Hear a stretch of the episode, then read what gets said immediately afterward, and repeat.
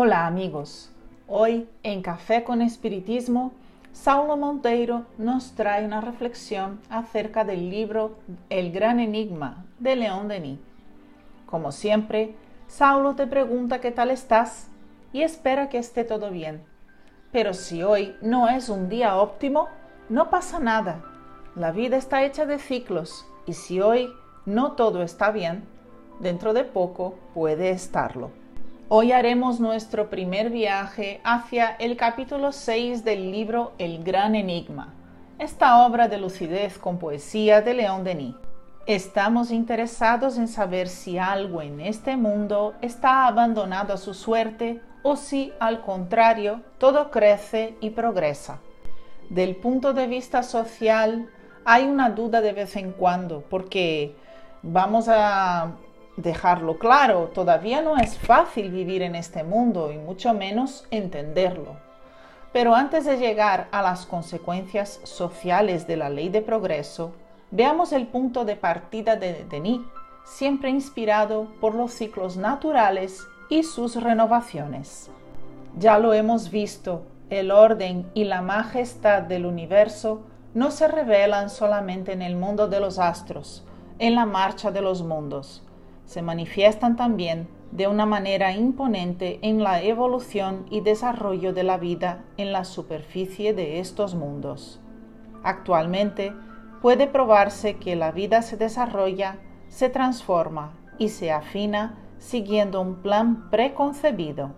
La vida se perfecciona a medida que recorre su inmensa ruta. Profundizando ese punto de vista, miremos hacia la Tierra de hoy en comparación a la de 200 años atrás. Es innegable que del punto de vista material todo está mejor que era antes. El acceso a los bienes y servicios ha garantizado la permanencia del ser más tiempo en el planeta. Este es el progreso material. Por otro lado, sin embargo, la naturaleza viene sufriendo progresivos impactos de las actividades humanas y la distribución de las conquistas humanas aún no es justa.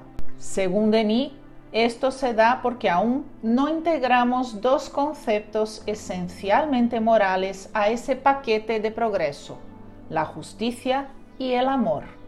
Para Denis, empiézase a comprender que todo está regulado persiguiendo un fin, y este fin es el progreso del ser, es la consumación en él, de la acrecentación y realización de formas siempre más perfectas de belleza, sabiduría y moralidad.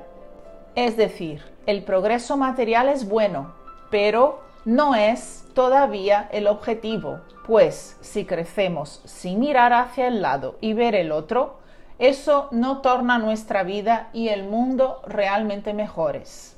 La justicia no es solamente de origen social, como la Revolución de 1789 ha pretendido demostrar.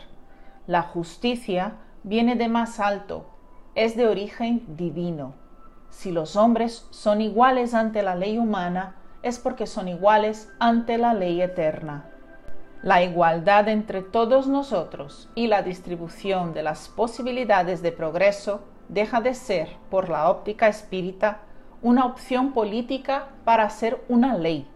Entre otras cosas, nuestra presencia en el mundo pasa a ser un ejercicio de equidad en el que vamos esforzándonos por ofrecer a nuestro alrededor todo aquello que ya hemos adquirido. Es más, difícilmente uno de nosotros que ya está sensibilizado por la idea de justicia consigue vivir feliz en el microcosmos de su vida si en el macrocosmos social todo está revuelto y mal distribuido. Y esto es así porque esta sensibilización no es solamente intelectual, porque el hombre no es solamente razón y conciencia, es también amor. Lo que caracteriza al ser humano por encima de todo es el sentimiento, es el corazón. El sentimiento es un privilegio del alma. Por él sigue lo que es bueno, bello y grande, todo lo que merece su confianza y puede ser su sostén en la duda, su consuelo en la desgracia. Pues bien, todos estos modos de sentir y de concebir nos revelan igualmente a Dios, ya que la bondad, la belleza y la verdad solo se encuentran en el ser humano en estado parcial, limitado, incompleto. La bondad, la belleza y la verdad solo pueden existir con la condición de encontrar su principio, su plenitud, su fuente, en un ser que las posea en estado superior, en estado infinito.